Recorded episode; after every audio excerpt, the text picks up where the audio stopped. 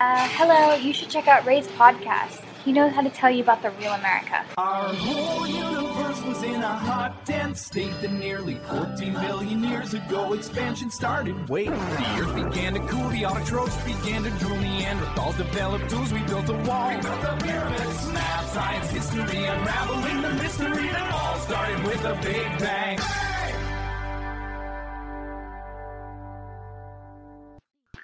Hello，大家好，欢迎收听本期的老马侃美国，我是老马啊。我一般都是有话想说的时候才会录节目嘛，那么今天也是有话想说，可能想了有真的有有年头了，有有一年多了。对，就是关于养老这个话题啊。本来这期节目的名字叫做《美国养老院二十万老人因新冠去世，认真思考养老何去何从》。结果呢，这题目就怎么都发不上去，所以我又重新录了个片头，还是想把这事儿拿出来讲。啊，这个很很严重。我我首先我我还是要讲，跟大家来讲，就是这个期节目是让人非常不舒服的啊。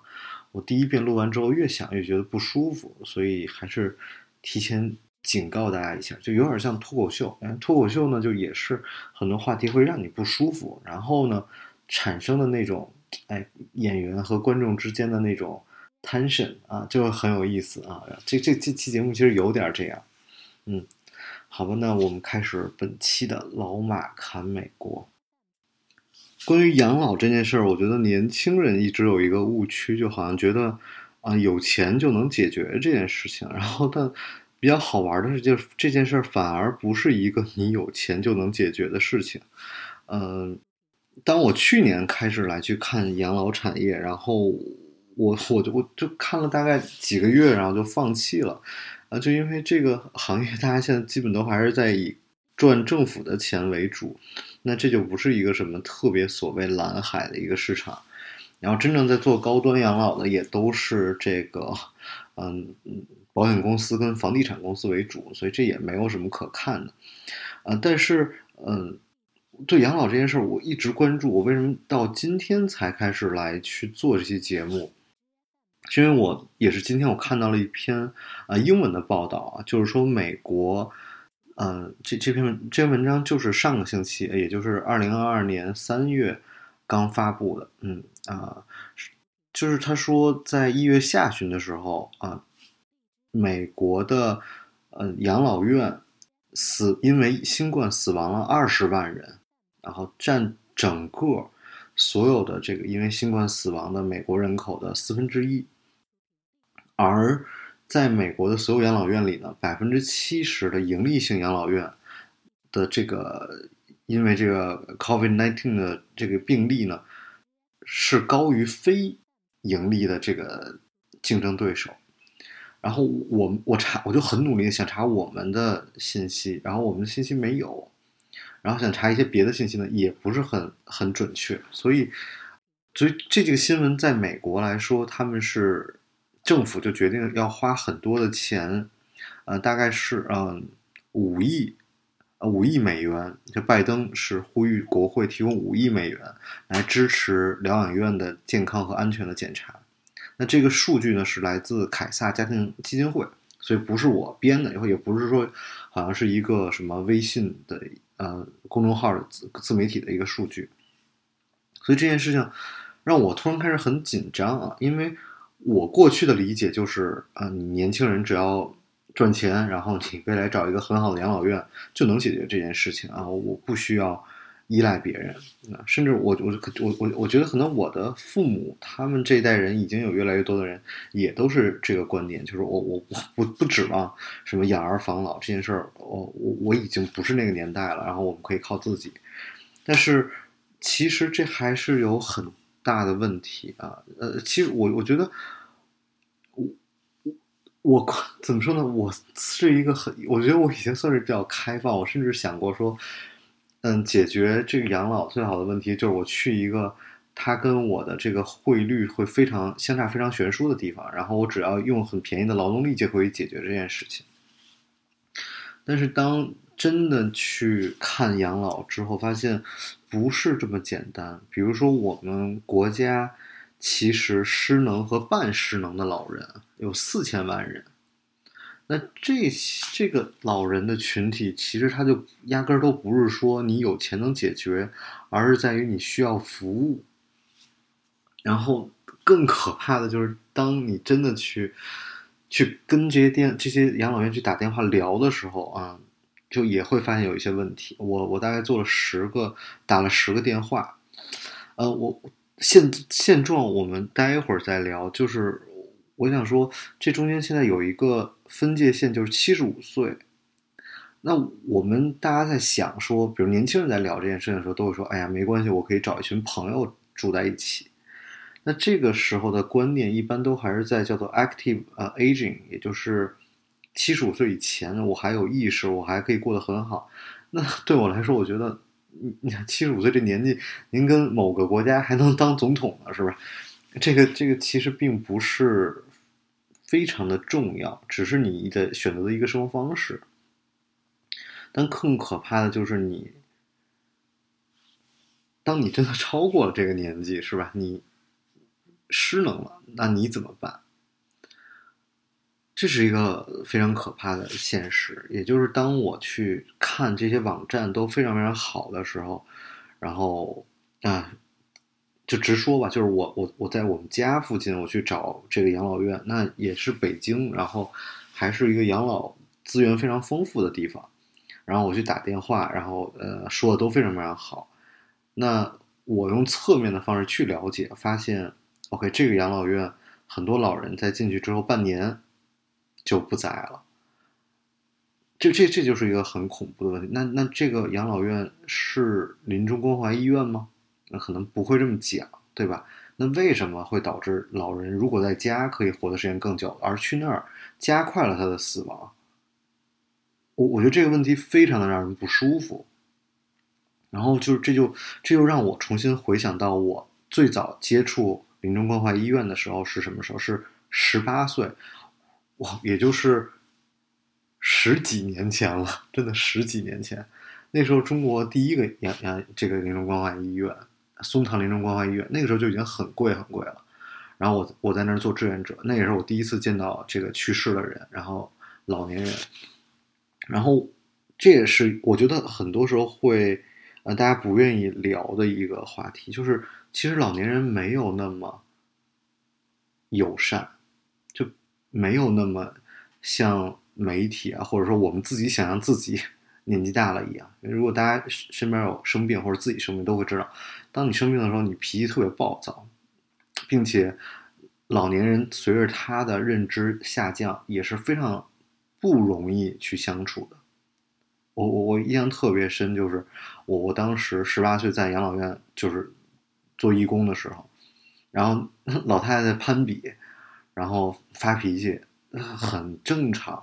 然后只有一个老太太，就特别特别 nice，特别善良，然后每次都跟你去去讲话。然后那个老太太的那个病房，我我现在印象特别深刻，就是呃那个二楼，然后第一个入口，只有她自己是啊一个两人间，然后她坐在那儿，然后不停的接待一波一波的人来采访。所以我不说，我后来我就。那个那个双休日我就不去了，因为双休日肯定会有人那个在那儿照顾然后。我就平时去，平时人少嘛，然后然后老太太在那接待，只有她性格最好，但大部分的人都很暴躁。所以如果你要放我们自己身上，就是我们年轻的时候你的脾气都不好，你能保证你老年脾气就会好？然后同时呢，伴随着这个养老的话题，另外一个就是我发现。嗯，我们国家是通过靠这种家庭的方式来去，呃，减缓了很多老年的这个照顾，就是这老年的这种养老的压力嘛，就是靠家人照顾。但另一个角度就是，他非常的，就对没有到 老年的人非常的不友善，就是因为很怎么怎么讲，就很多人会因为照顾老人然后生场病，因为。这是一个很压抑的工作，这是一个很压抑的一件事情。然后你的那个所谓的孝顺，你的孝心又在那儿很强烈的去捶打你自己。哦，所以，所以我我我有时候会觉得这是一个很无解的事情。然后嗯，我们很多人会感受到，就是说，因为看就业压力等等等等。但是你去日本或者说去这个美国，你会发现很多头发都很白的人还在工作。然后，因为这个六十岁以上的人口呢，就是好像超半数的老人，他们都还还可以工作。因为美国好像六十八岁开始发放养老金嘛。对，嗯，前段时间看了本书啊，就他就讲特别有意思，就是说为什么要鼓励大家去那个贷款。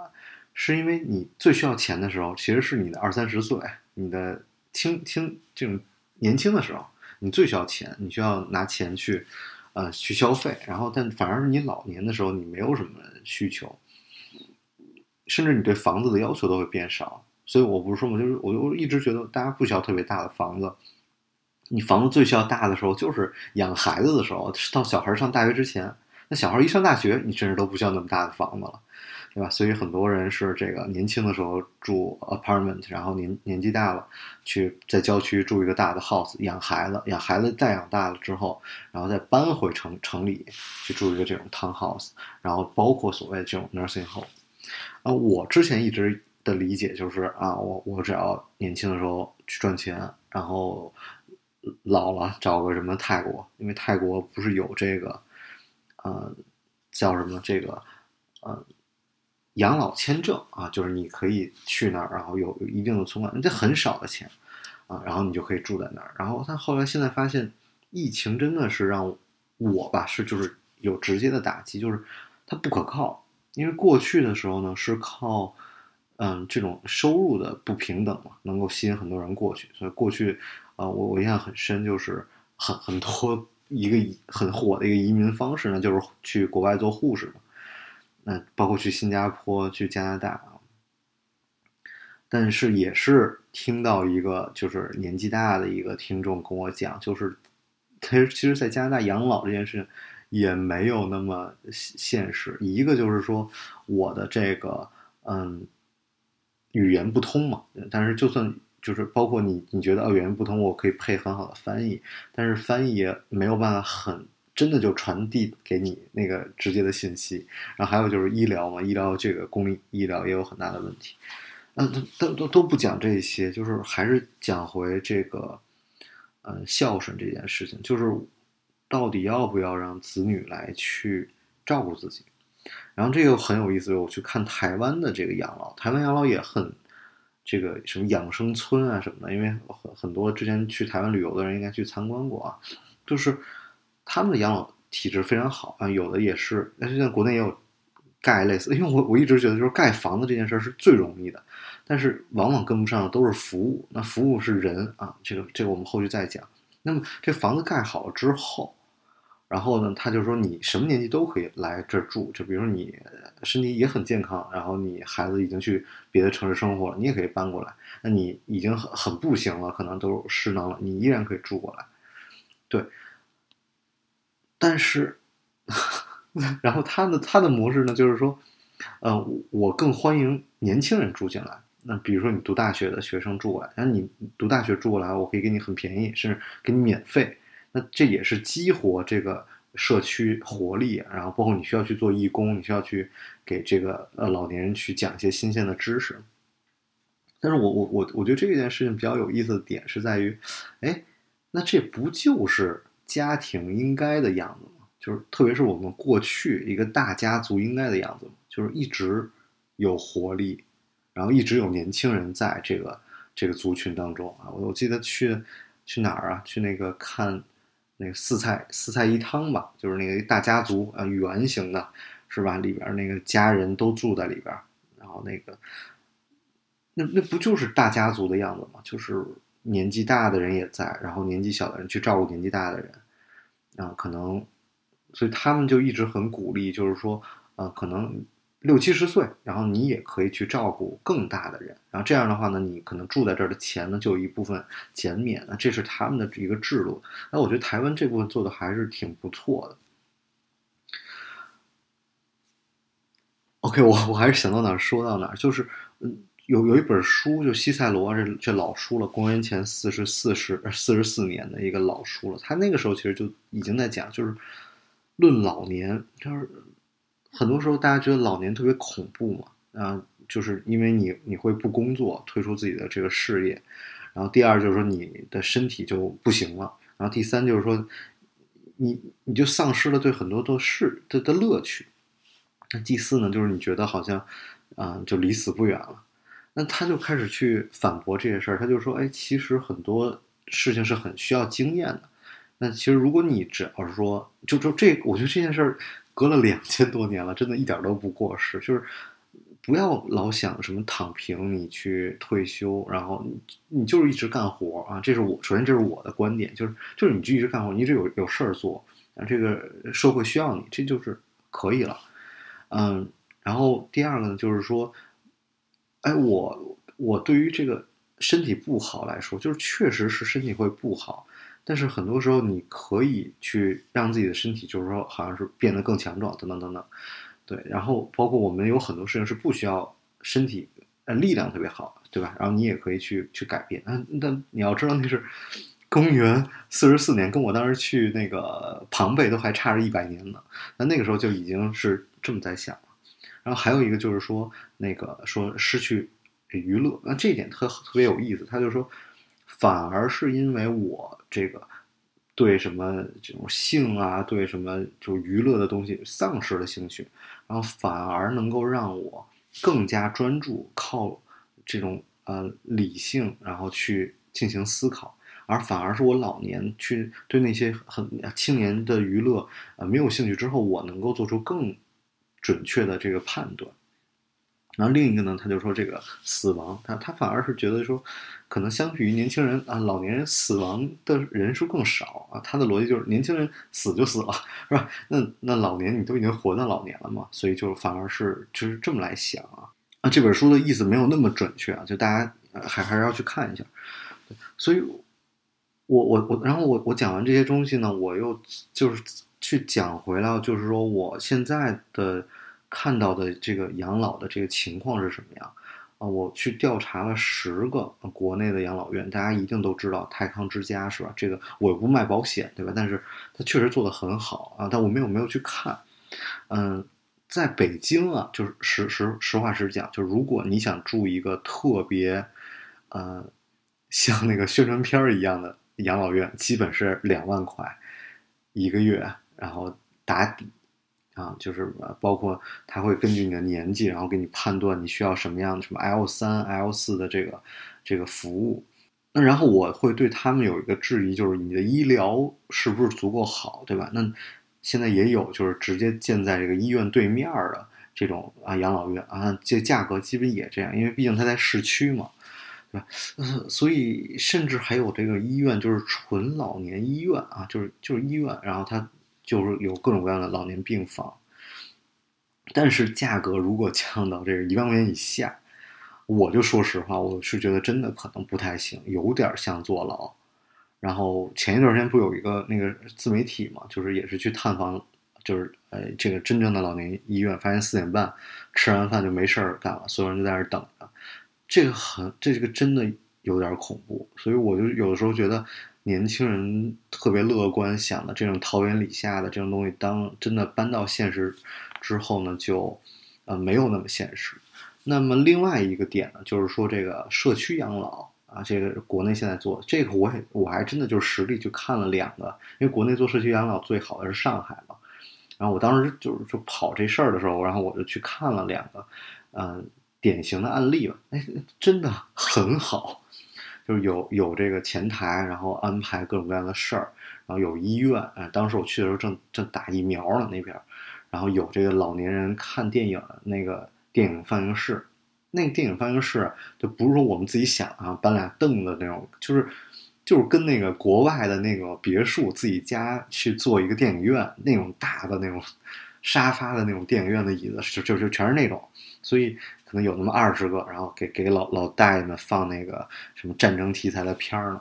当时就是他安排的也很满，然后所以，嗯，我我觉得这个就首先就是你要说这个社区养老，我觉得肯定是一个很好的方式，那大家嗯减少了很大的一个压力，所以也导致就是上海当时我我去参加这个活动，有很多这个啊养老院的这种老板嘛，就说入住率就百分之七十啊，可能有百分之七十都不到。然后更多的时候还是要靠国家啊。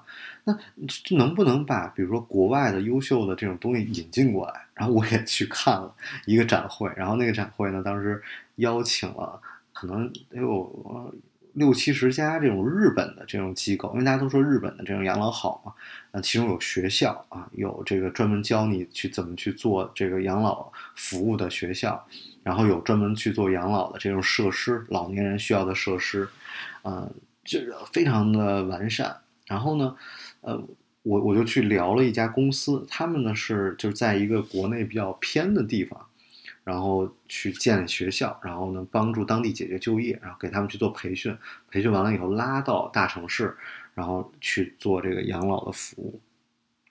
所以我觉得这个产业都还在 run，然后科技的做的东西呢，比如说这个防防摔倒，比如通过 WiFi 信号防摔倒。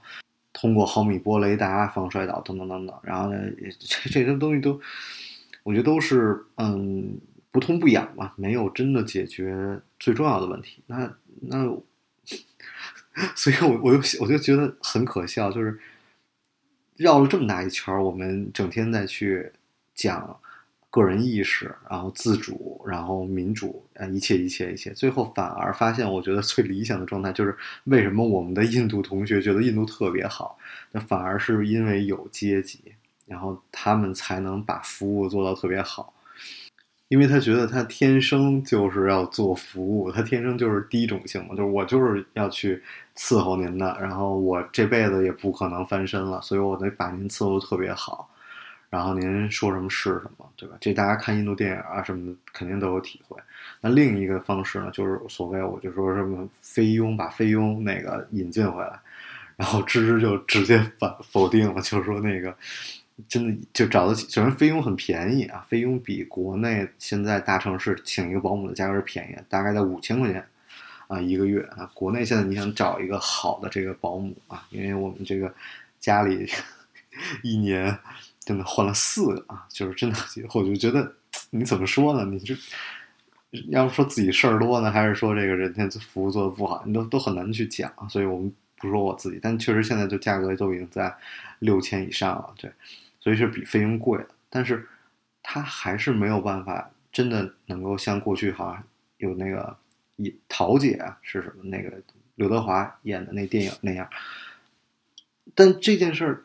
对嘛，对吧？就是你很难去，就很尴尬。就是好，那我们真的要需要靠重新回到那个大的啊家庭，那个大的那个封建社会，才能解决养老这个问题。那又又不是很对，所以最终这个问题就是无解。我觉得就是无解，因为只要你有意识，怎么都行。您跟家里，您找地儿吃饭，有人给你送外卖，你自己玩什么都行。但是我就想说，当你无意识呢？我这中间还没有讲，如果你要老年痴呆了呢？如果你要是这个半身不遂了呢？你你怎么办呢？最简单一个问题就是，我们对年轻的时候就觉得好像是，哎，有一什么什么大不了，就是怎么着怎么着。但是问题是，很多慢性病是没有办法的。就是为什么说年纪大了，就是像啊，就为什么说癌症越来越多？因为过去的人活不了那么大岁数嘛，所以。唉，养老无解，我觉得这是一个无解的问题。你去问啊，我我当时问医生，有一个就是养老院有一个问题，就是您能给这个擦拭身上吗？就比如说有个什么痤疮啊什么的，就是就其实他不永远不会那么照顾你。这也就是为什么导致很多老年人送去了这个。养老院之后，他的死亡率是上升的，是加快了他死亡这个进程。啊，怎么办呢？真的没有什么好的办法，所以这是一期真的我觉得有点压抑的节目啊。这就是本期的老马看美国，谢谢大家。Everything sucks. Just kidding.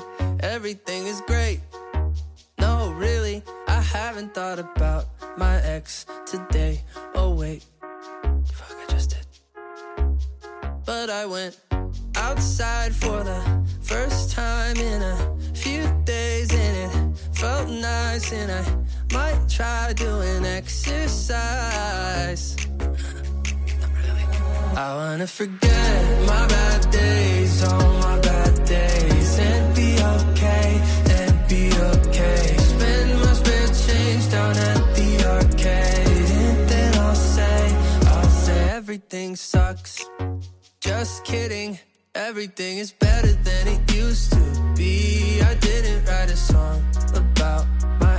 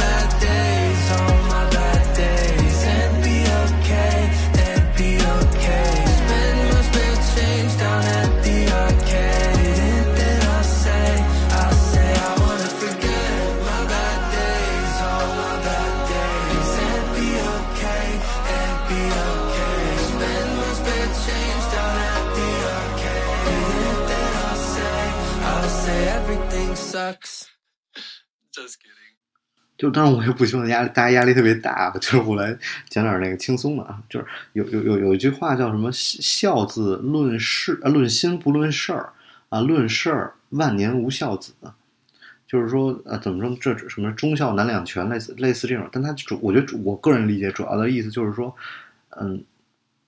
不是说我们好像就必须要就是孝敬孝顺这件事儿，我觉得绑绑死太多人了。真的，因为这件事养老这件事很无解，但是反而那个孝顺这件事绑死太多人了。然后我们每个人还是应该自己是最重要的，对吧？我们还是要保证自己的健康。所以这这个就是我们不不不能因为说为了照顾老人，然后自己都都不行了，是吧？然后另一个想分享的就是我我觉得大家还是回归到自己，然后那其实你要要快乐嘛，就是我们不是说什么。要生一堆孩子什么的，就是我们最起码要保证自己的幸福快乐，所以不要把自己封到一个特别小的空间。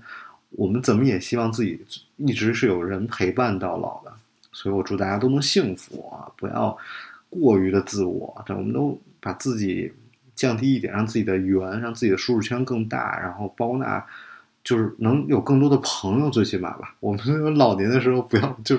只有一个人，这真的太可太可怕了。所以我做这期节目主要的目的就是想跟大家分享啊，你你应该去让自己变得更更大，然后能够有一群好朋友，然后更幸福的话，可以有有恋人，可以一起到老。祝大家都能幸福。那当然了，呃，下一期节目的一个预告就是，你愿意接受异性版的自己吗？这是一个我觉得相亲的时候很好的一个问题。好，那这就是本期的老马看美国，我们下期节目再见，拜拜。